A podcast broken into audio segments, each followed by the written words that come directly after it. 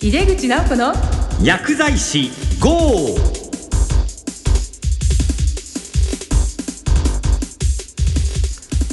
こんばんは。帝京平成大学の井出口直子です。秋も深まってまいりました。皆様お元気でしょうか。もう学会シーズン竹縄といったところで皆さんもあちこち出かけられてると思いますけども私もかなり忙しくてですねもう掛け持ちのロードがとっても多かったです。でも行くたびにやはり得るものがありますしいろんな方との出会いもあるのでやはりこのシーズンは楽しいですね。この番組は薬剤師の方々に役立つ最先端情報をお届けし薬剤師を応援してまいります。今月の特集テーマは患者ケアへのスキルアップです。1回目の今日は副作用マネジメントに注目します。ゲストは株式会社マディア代表取締役の古川彩さんです。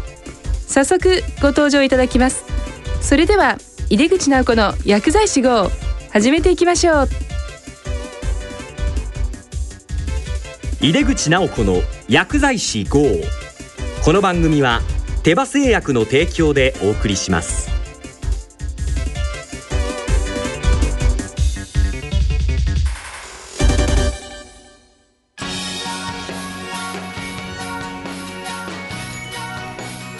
場の皆様に信頼いただける。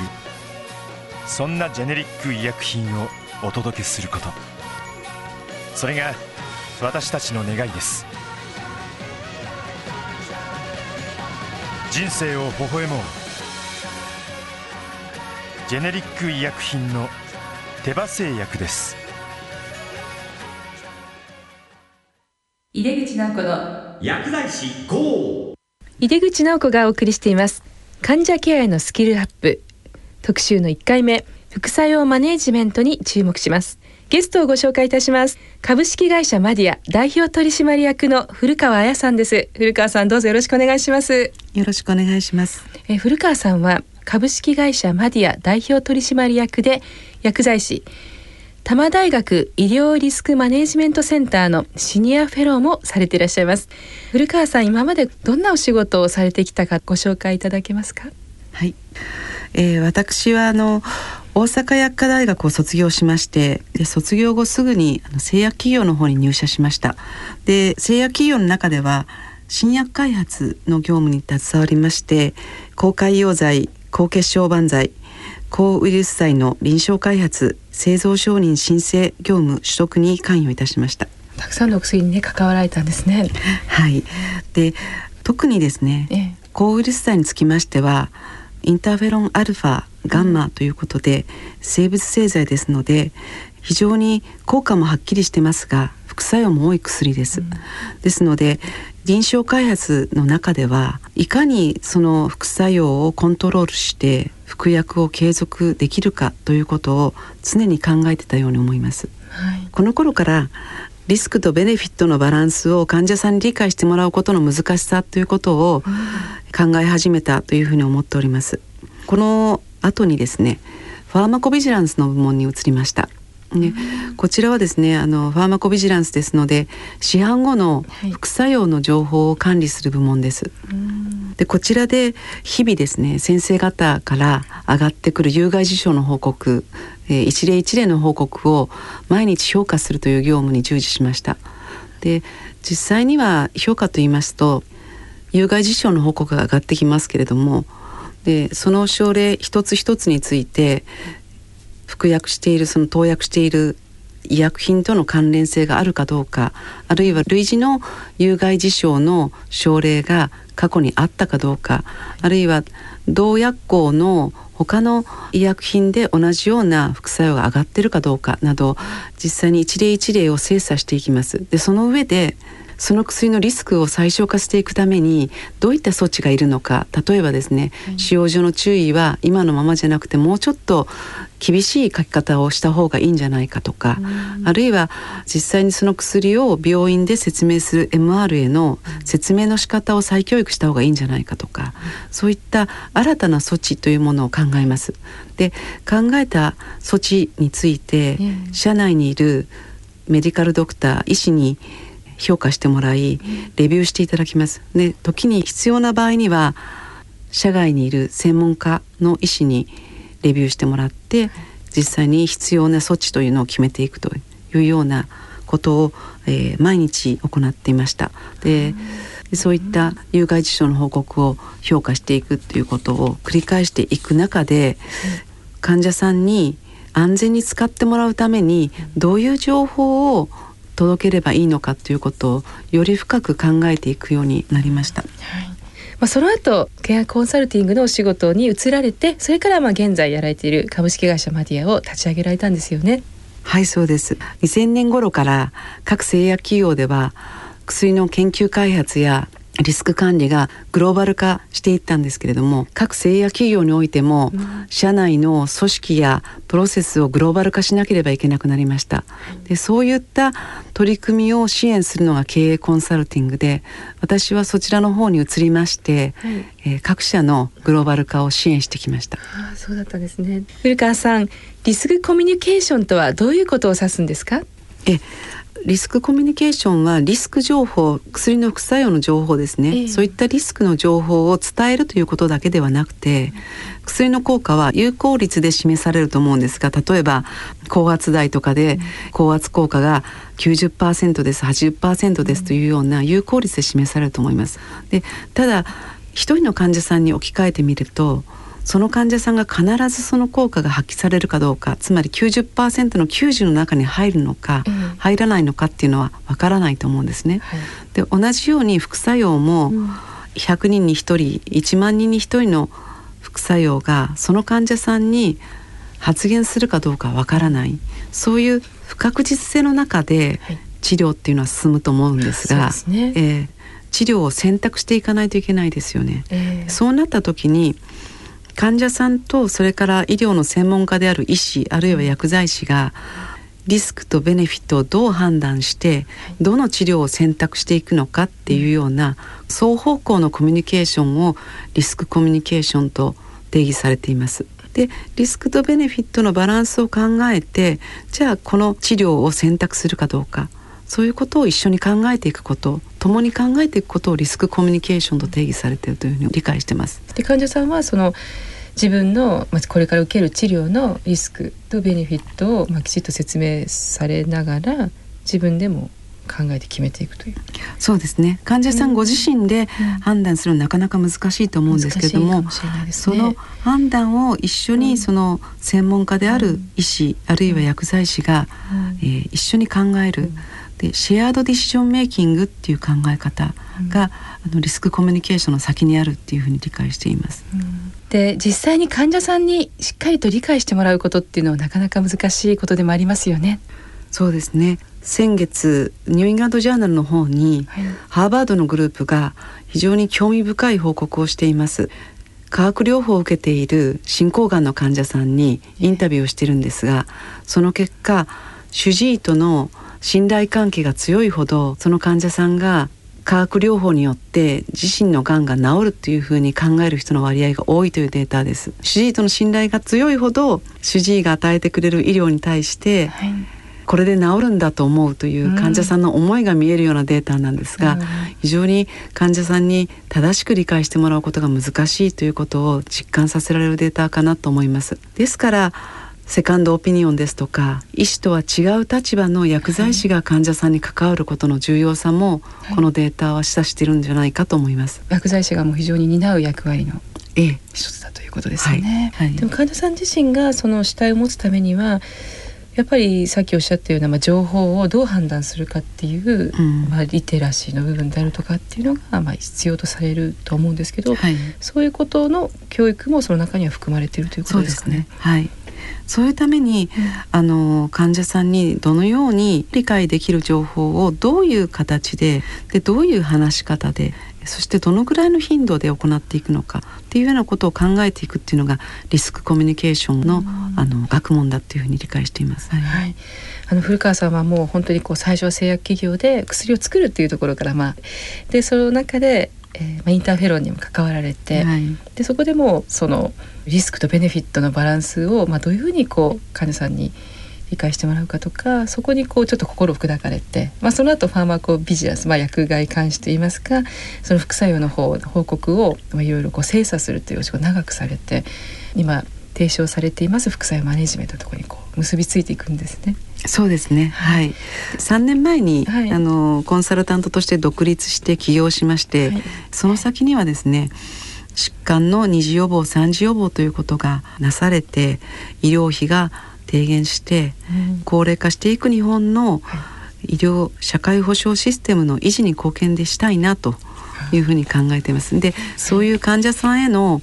あのメディカルアドヘランスを高めていくのは医師であり薬剤師であり、そういう医師薬剤師の先生方をですね、広報支援するような活動をマディアではしていきたいなっていうふうに思ってます。具体的にはどういうことを会社はされてるんですか、はい、製薬企業等にですね、えー、コンサルティングの仕事をしております。はい。はい。でそれと一方でですね研究班の方に入りまして、えー、えー、リスクコミュニケーションの研究班やセルフケアの研究班に入って、うん、実際にどのように薬局で患者さんに関わっていけばいいのかというようなことも研究をしています。うんはい、そうですか、はい、でやはりその今薬剤師が副作用マネジメントということにも関わるということの必要性を、まあ、強く感じられているということですけども、はいはい、まあ、そのあたりも少し教えていただけますか？はい以前教えていただいたんですが副作用というのは大きく大別して3つあるっていうふうに言われてます。一つはですね薬理作用薬の持っている薬理作用から発現するもの。例えば抗コリン剤の口渇のようなこういった作用、それからもう一つはアレルギー反応ですね、うん、あのアナフィラキシーもしかりそれからさまざまなアレルギーの反応がありますけれどもこういったアレルギー反応。で3つ目はオーバードーズによって過量によってですね、うん、起こる有害事象と、はい、まあ、大きく3つに大別されるだろうということを教えていただきました、はい、薬の薬理作用から発現する作用についてはこちらはもう開発段階でも把握してますし、新薬として上市された際の添付文書にもきちっと使用上の注意に明記されているような副作用になるかと思います。はい、で頻度もある程度書かれているものが多いかと思います。すね。は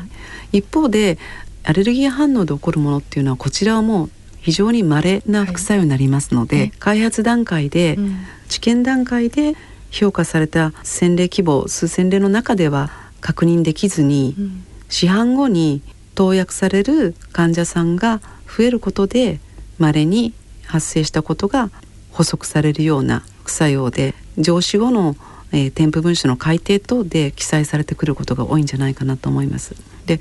最後の過量というところは一番重要だと思ってまして服用量を間違えて服用してしまって起こるというケースだけではなくて例えば高齢者で肝臓の機能とか腎臓の機能が低下していて常用量なんだけれどもその方には過量になっているっていうような状態、うん、あるいは飲み合わせている他の薬によって相互作用によって効果が増強して過量状態になっているとかですね、そういうこともあると思うんですね。えー、ですのでその患者さん個々に照らしてこの方のもちろん飲み合わせのお薬で相互作用によって過量になっていないかあるいはその患者さんがご高齢であるいはとても非常に細い方ですね、はいでこの方にはこの療養路が過料になるんじゃないかというようなことを判断してその方に過料にならないような注意喚起をするっていうのも薬剤師の重要な使命だって理解しています。結果的に過料のような状況になってしまうことをもやはりその患者さんの状態から薬剤師はちゃんと分かって対処していく必要があるってことですよね。はい、高齢者になりますと、例えばあの吸入剤とかでカチッと音がするまでとかっていうようなものでもですね、それが聞き取れなかったり、あるいはこのメモリまでというのが見えなかったり、それによって過量になることもあるかと思うんですね。そうですね。そういったことも、その患者さんの状態に照らして、あらかじめ安全に服薬できる方法ということをその患者さんなりに伝えていくっていうことも薬剤師さんの使命だと思います。これはまさに薬剤師の仕事ですね。はい、はい、で最近現場の薬剤師の先生方にいくつかの事例をお聞きしました、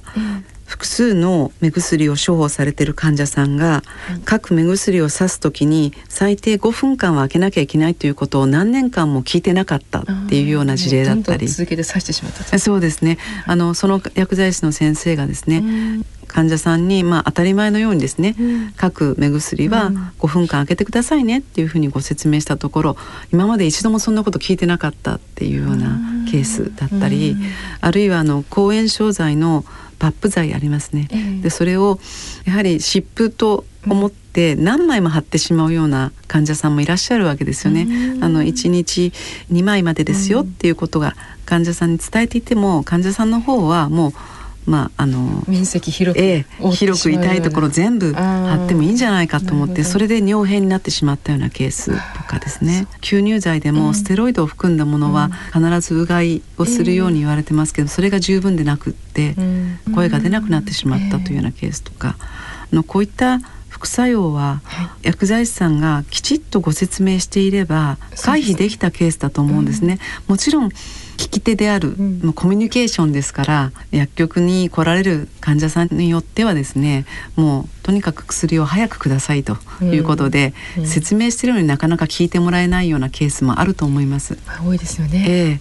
ですけれどもやはりこういうところをその患者さんに合わせて、どうやってその患者さんが理解してくれるかこれがあの薬剤師さんに求められる副作用マネジメントではないかなというふうに思います。そうですね。はい、なんかこうお話伺うと、もう長いしこの患者さん長く使ってるし当然っていうこともまあ意外とやってなかったりっていう。はい